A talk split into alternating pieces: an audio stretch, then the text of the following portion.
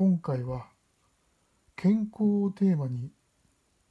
考えていきたいと思います。最近では健康をテーマにしたさまざまな雑誌や書籍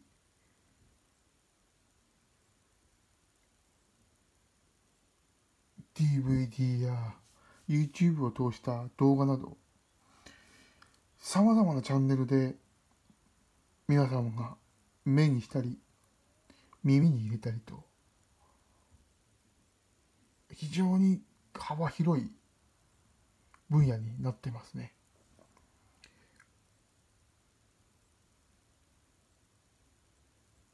ただ健康とは言っても何をすれば健康でいられるのかということを考えたことをいらっしゃる方はどれだけいるんでしょうかね。健康でいることのありがたさ。健康でいることの大切さ。なんていう言葉がいろいろと騒がれてはいると思うんですが。本当に健康って必要なんでしょうか？今は食事が非常に良くなった時代になってきているおかげで衛生面も栄養面も優れた食材が多く社会に出回るようになりました。日本がまだ高度成長期の前は本当に食事は貧しくてバランスなどといったものではなく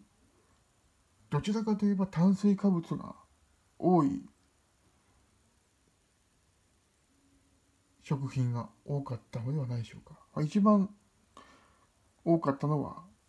お米でしょうね。当時は農家がお米を作りそれを全国に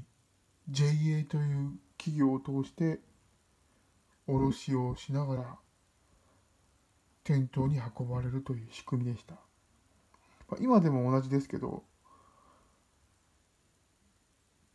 現在はお米に代わる炭水化物も多く出てきて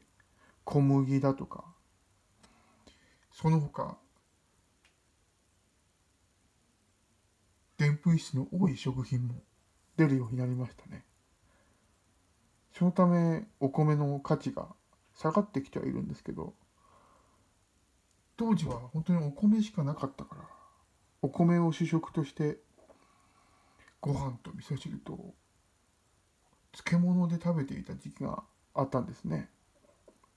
今でこそ信じられない事実ですけどただ今回のテーマでいうこの健康というのは健康でいることの大切さが本当に必要なのかっていうことですね。健康でいることで長生きというテーマが今度は生まれてきました。この長生きというテーマと健康つながってはいるんでしょうけど長生きすることの意義というところに注目した人がどれだけいるんでしょうかね。健康で長生きいつの間にかこの言葉が一人歩きしてきているような気がします。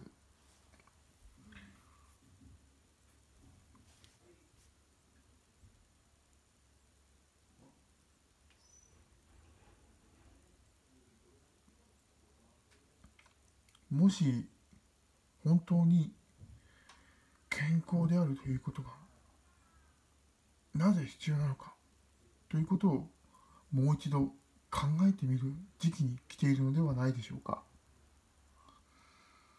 皆さんもおそらく疑問に感じている方は多いと思います。健康ではあるけど